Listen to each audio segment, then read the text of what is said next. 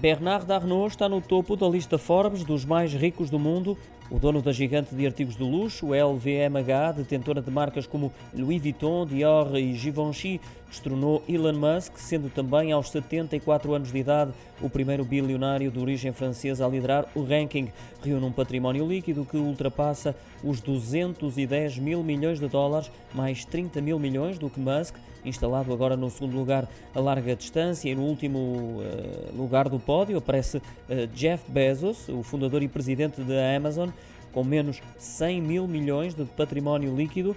Comparativamente ao líder desta tabela, Bernard Arnault, fecham o top 5 os norte-americanos Larry Ellison e Warren Buffett, ambos com um património líquido ligeiramente acima dos 100 mil milhões de dólares, de resto à semelhança do compatriota Bill Gates, que surge no sexto lugar. Os Estados Unidos, que são o país com mais representantes na lista dos bilionários, ao todo são 735, em mais de 2.600 fortunas, acima dos 10 dígitos, e têm um valor conjunto de 4,5 bilhões de dólares. Segue-se a China com 562 bilionários e a Índia com 169.